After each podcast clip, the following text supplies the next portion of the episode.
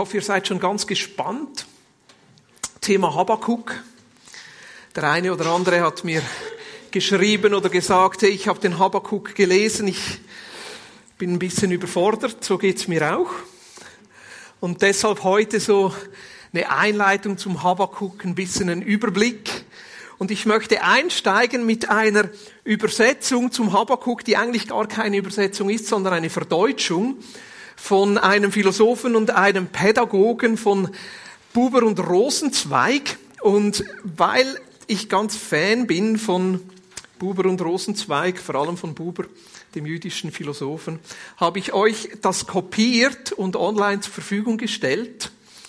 Ähm, ihr seht dann die äh, Internetadresse eingeblendet, Lea, das wäre auf der nächsten Seite, genau, dort findet ihr auch zwei Bilder links Buber, rechts Rosenzweig. Unter bit.ly Buber unterstrich Habakuk findet ihr den ganzen Habakuk-Text, so wie Buber und Rosenzweig ihn verdeutscht habt, weil, und das ist schon so Teil von der Einführung, der Habakuk wurde auf Hebräisch geschrieben und das Hebräische hat etwas Spezielles, nämlich, dass das Hebräische sehr blumig, sehr sprachlich ausdifferenziert ist und manchmal kommt das im Deutschen gar nicht so gut zur Geltung. Und das haben eigentlich Buber und Rosenzweig versucht. Und ich möchte euch jetzt einfach mal die ersten vier Verse vorlesen. Und damit ihr ein bisschen hört, so den Sprachklang. Ähm, und da merkt ihr schon, wie das eigentlich übersetzt werden müsste. Nämlich mit Chabakuk und hier heißt es Lastwort, das Chabakuk der Schauer oder der Künder schauend empfing. Bis wann noch, du? Hab ich gefleht und du hörst nicht. Ich schreie zu dir, Gewalt! Und du befreist nicht. Warum lässest arg du mich sehen und blickst der Peinigung zu? Unbill ist, und Gewalttat vor mir. Streit geschieht und Hader erhebt sich. Deshalb gerinnt die Weisung. Zu Dauer fährt das Recht nicht hervor, denn der Frevler umzingelt den Bewährten, deshalb fährt ein Recht aus, das verkrümmt ist. Ist doch toll, oder? Diese Sprachbilder, die hier drin sind, die Weisung, die gerinnt wie Blut und fest wird und nicht weitergeht. Oder das Recht, das verkrümmt ist. Müsst ihr euch das mal vorstellen. Das Recht, das gerade sein soll, das jetzt verkrümmt ist. Und ich lese euch diese vier Verse noch aus einer anderen Übersetzung, aus dem neuen Leben. Hier heißt es, dies ist die Botschaft des Herrn, die der Prophet Habakkuk in Form einer Vision erhielt. Seht ihr hier Botschaft? wird so mit, mit ähm, etwas Wortlastigem übersetzt. Buber übersetzt es mit Lastwort. Also etwas Schweres, das auf ihm liegt. Etwas, das ihn fast wie erdrückt. Und das kommt im Deutschen nicht so schön. Dies ist die Botschaft des Herrn, die der Prophet Habakkuk in Form einer Vision erhielt. Und da merkt ihr schon, im Hebräischen ist es etwas Schweres. Und das merkt ihr dann auch, wenn ihr den Habakkuk lest. Habakkuk ist nicht so leichte Bettlektüre. Das ist etwas Schweres, das auf diesem Habakkuk lastet und liegt. Und manchmal dünkt es mich fast, wenn ich den Habakkuk lese, der, das muss heraus. Er muss sich irgendwie wie von dieser Last befreien. Deshalb schreit er dann auch, Gewalt. Wie lange noch? Im Vers 2, wie lange noch, Herr, soll ich um Hilfe schreien, ohne dass du mich hörst? Um mich herum herrschen Zerstörung und Gewalt, schrei ich dir zu, doch du greifst nicht ein. Warum lässt du mich Unrecht erleben und warum siehst du dem Elend zu? Um mich herum herrschen Unterdrückung und Gewalt. Zank und Streit erheben sich. Das Gesetz findet bei uns keine Beachtung mehr und es werden keine gerechten Urteile gefällt. Die Bösen umzingeln die Unschuldigen und das Recht wird in Unrecht verdreht. Das sollte auf der nächsten Seite sein.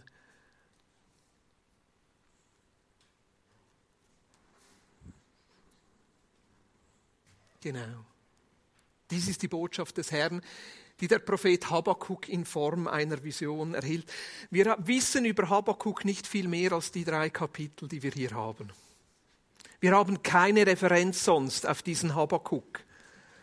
Und diese drei Kapitel sind sowas von kompakt, sowas auch von ineinander verschachtelt, man könnte auch sagen kompliziert. Deshalb zuerst die Frage, wer war dieser Habakuk überhaupt? Also wir haben seinen Namen, Habakuk. Ist für uns ja ein ziemlich lustiger Name. Übrigens im Hebräischen auch. Habakuk. Also der Name hat so eine gewisse Assoziation an ein Gartengewächs. Also man könnte sogar dieses Wort oder diesen Namen übersetzen mit Basilikum.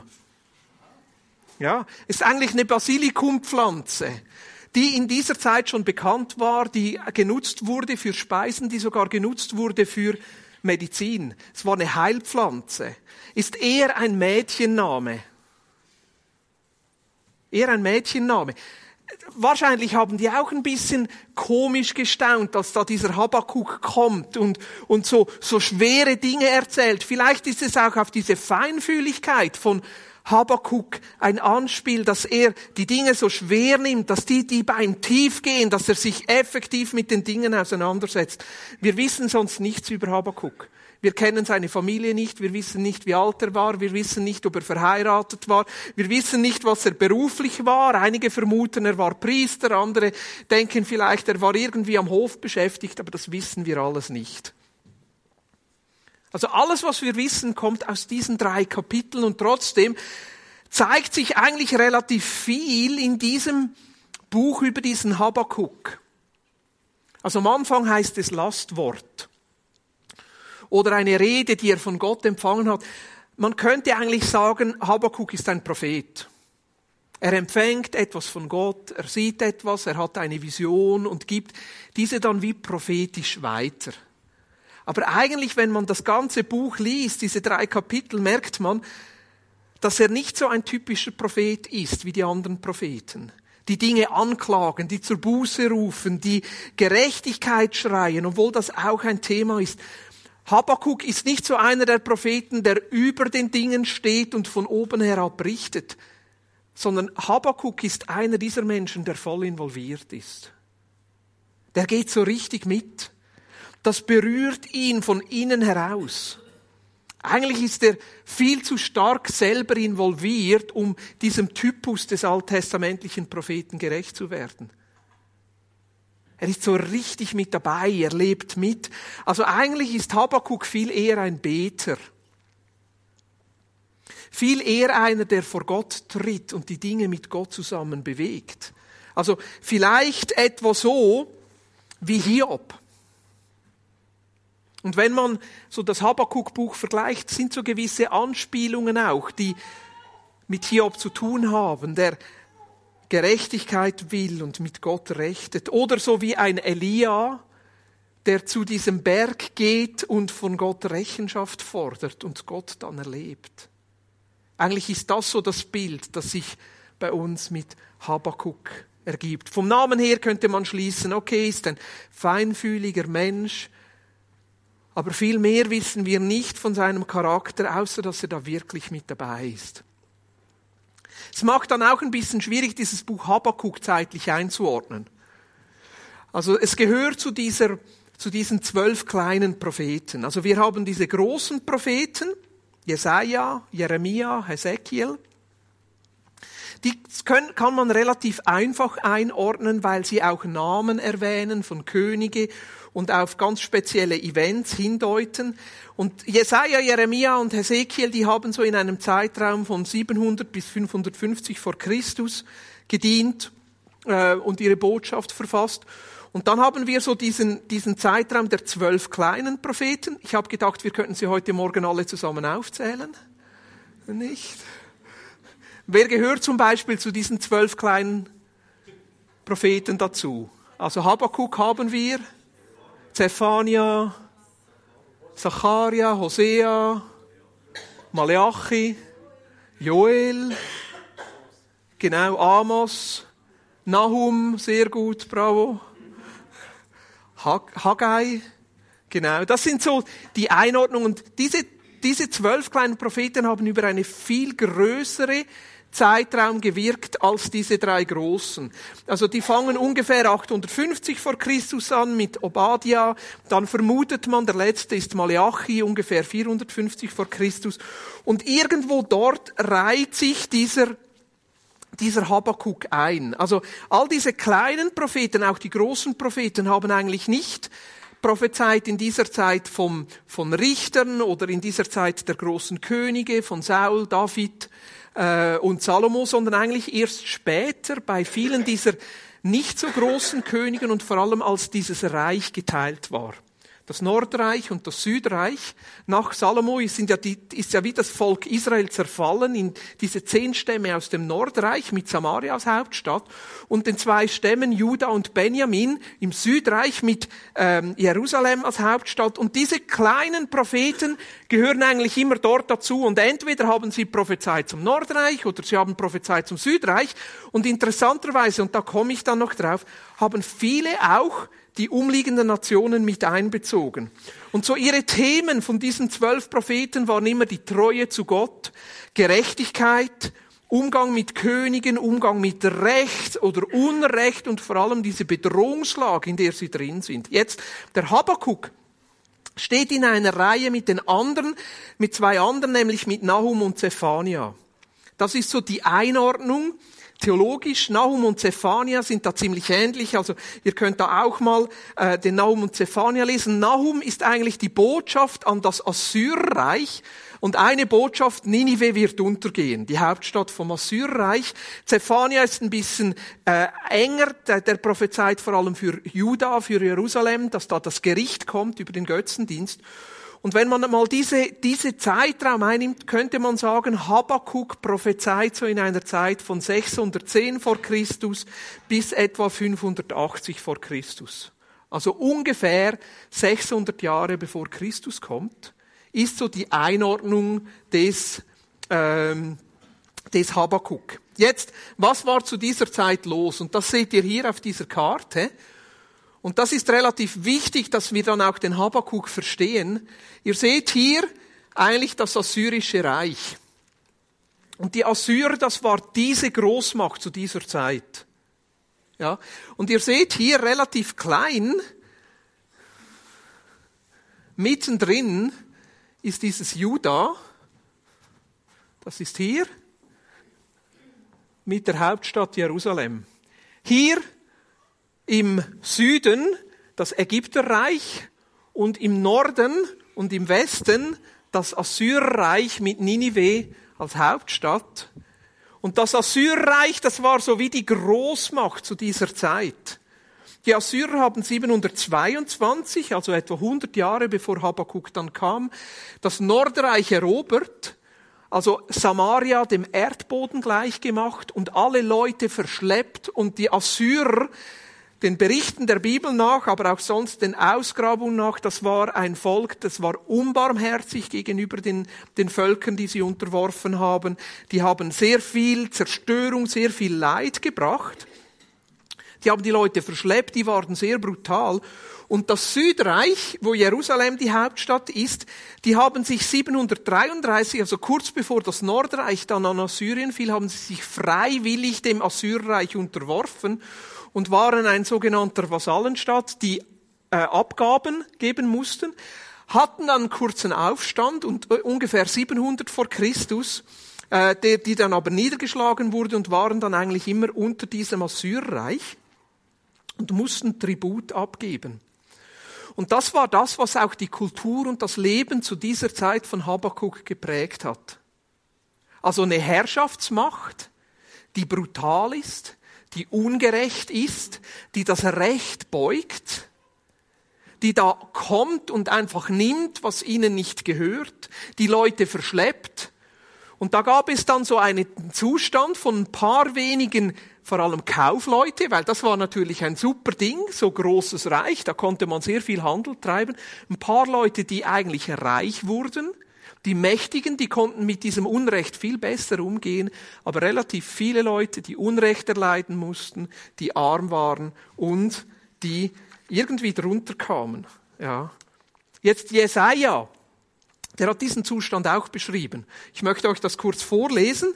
Ihr könnt da mitlesen auf der Folie. Das ist Jesaja äh, Kapitel 10. Etwa 1 bis 19 ist der ganze Text, aber ich lese euch nur mal die ersten vier Verse vor. Hier heißt es, schlimm wird es denen ergehen, die ungerechte Gesetze erlassen und den Schreibern die bedrückende Vorschriften machen. Sie beugen das Recht der Armen und rauben den Elenden meines Volkes ihre Rechte. Sie bringen die Witwen um ihren Besitz und plündern die Weisen aus.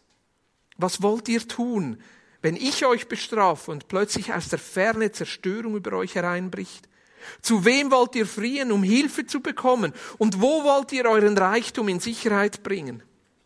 Es wird euch nichts anderes bleiben, als euch in eure Gefangenschaft zu fügen und tot bei den Gefallenen zu liegen. Doch auch damit ist der Zorn des Herrn noch nicht gestillt. Seine Hand bleibt erhoben.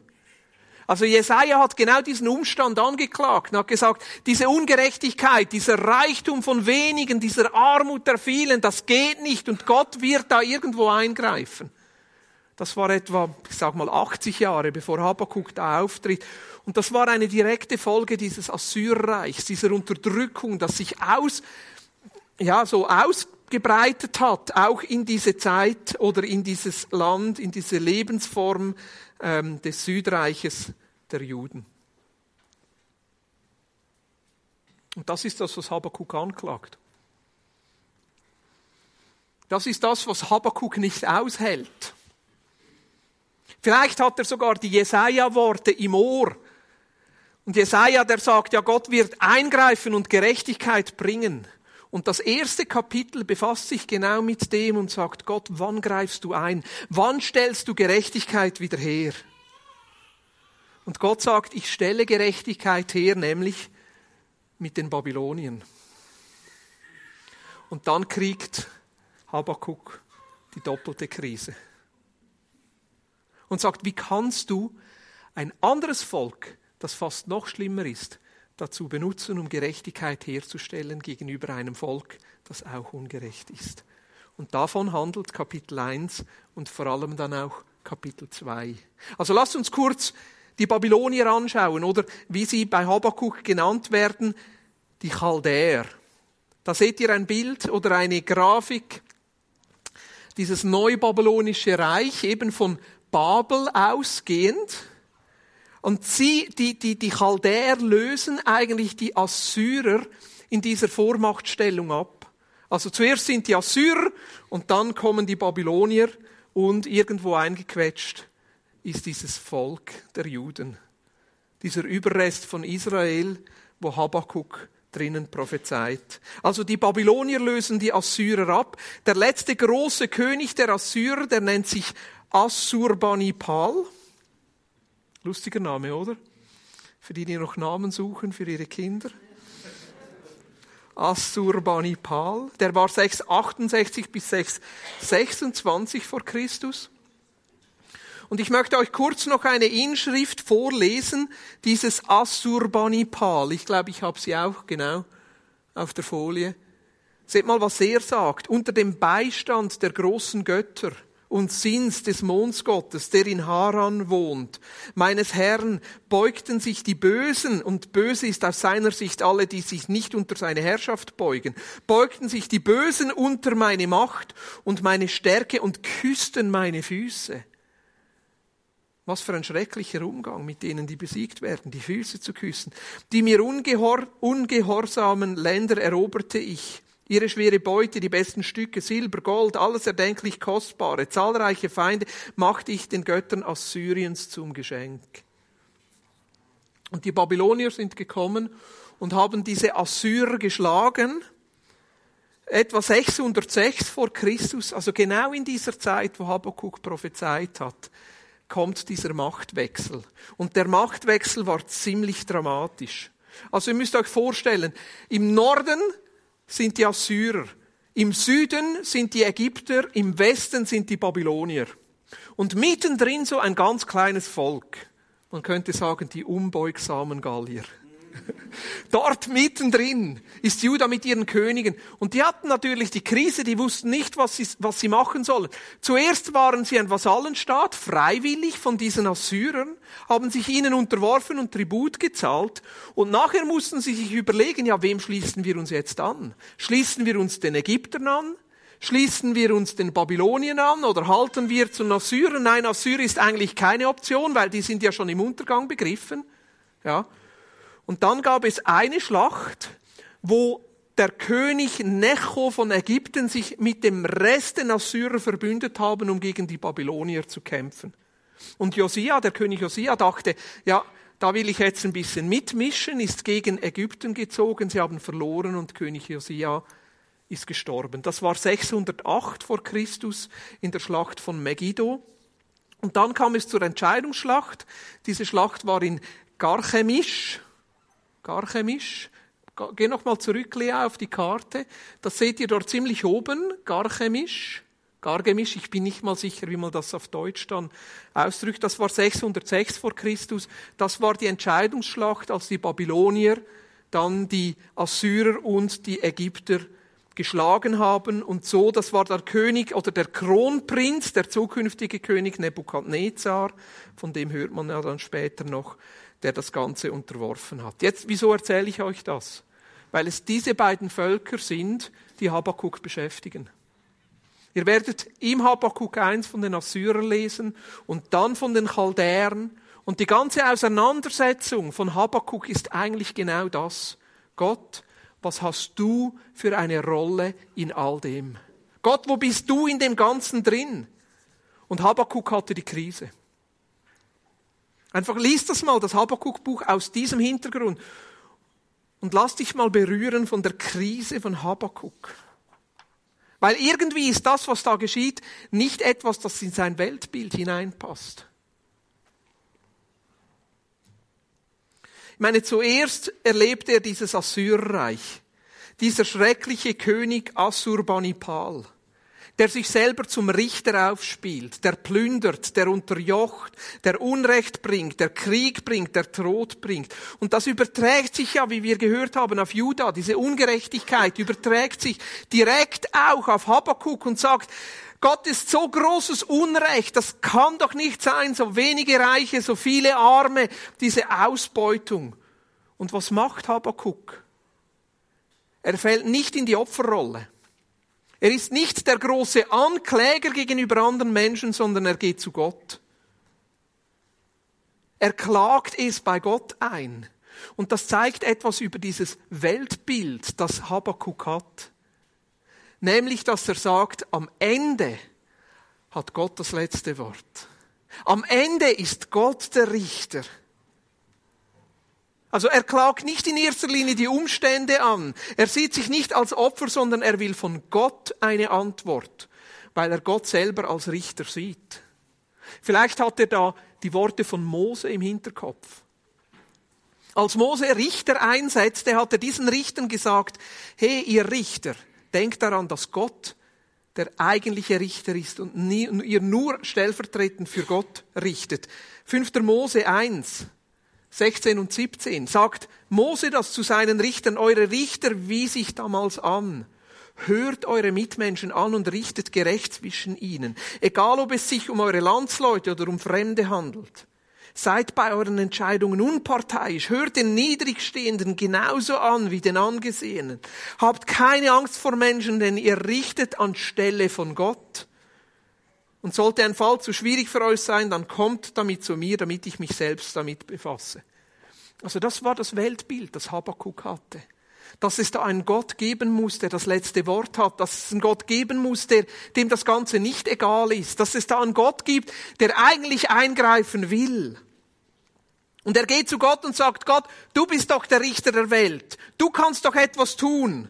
Du bist doch am Ende eigentlich verantwortlich. Und das zweite Bild, das sich im Habakkuk eigentlich zeigt, ist, dass Habakkuk sagt, Gott, du bist nicht nur der Gott meines Volkes, sondern du bist auch verantwortlich für diese Völker. Und dieser Punkt ist mir besonders wichtig. Weil ich glaube, manchmal haben wir beim Lesen des Alten Testamentes das Gefühl, dass Gott nur ein Gott des Volkes Israel ist. Und ich glaube, dass dieses Bild sich manchmal überträgt auf unseren Glauben, dass wir denken, Gott ist nur mein Gott, aber nicht der Gott auch der anderen. Und dann kann es plötzlich sein, dass Gott für eine Politik instrumentalisiert wird oder für einen falschen Nationalismus interpretiert wird, wo wir sagen, aber Gott ist doch auf der Seite der Schweizer, weil in unserer Bundesverfassung steht ja im Namen Gottes des Allmächtigen. Oder irgendein anderes Land, das euch vielleicht jetzt in den Sinn kommt. Nein, Habakkuk zeichnet ein ganz anderes Bild. Er zeichnet das Bild, dass diese Völker eigentlich immer noch Teil von Gottes Schöpfungsplan sind. Und er sagt, du bist doch nicht nur der Gott von Israel, du bist doch auch der Gott von Assyrien, du bist auch doch der Gott von den Chaldäern in Babylon, auch wenn sie einen anderen Gott anbeten, Gott, du bist doch eigentlich immer noch für die verantwortlich. Und so beschränkt sich Habakkuk nicht nur auf die Ungerechtigkeit, die er selber in seinem Umfeld sieht, sondern es ist wie eigentlich ein politisch globales Buch dass wir ein Habakuk sehen. Und ich glaube, der Habakuk fordert uns heraus, auch immer wieder das Weltgeschehen zu betrachten.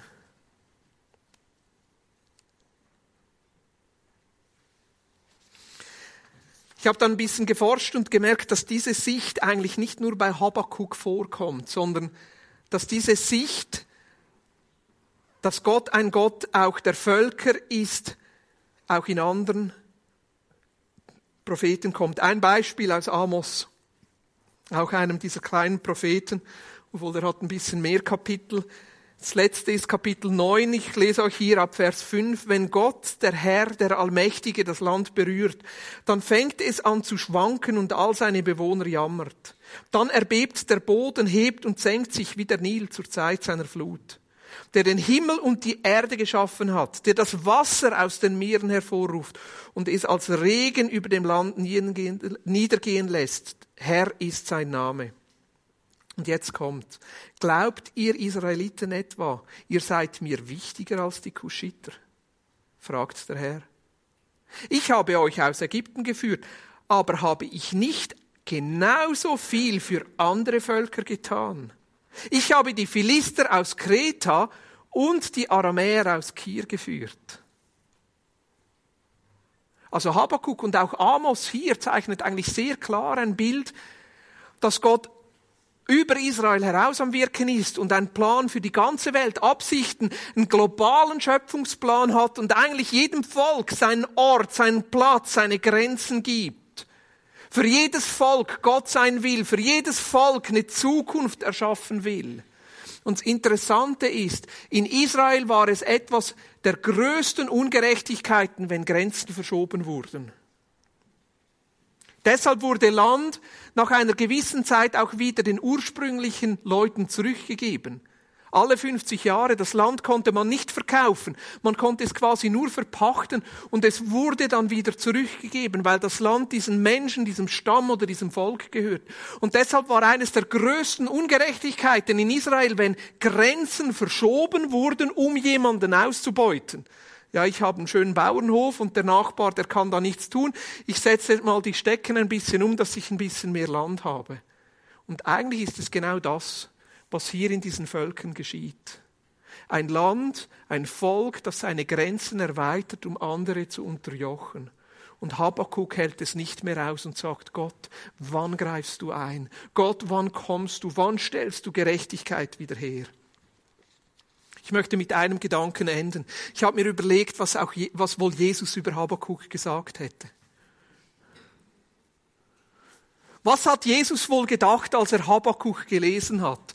Und ich weiß, das wird jetzt hochspekulativ.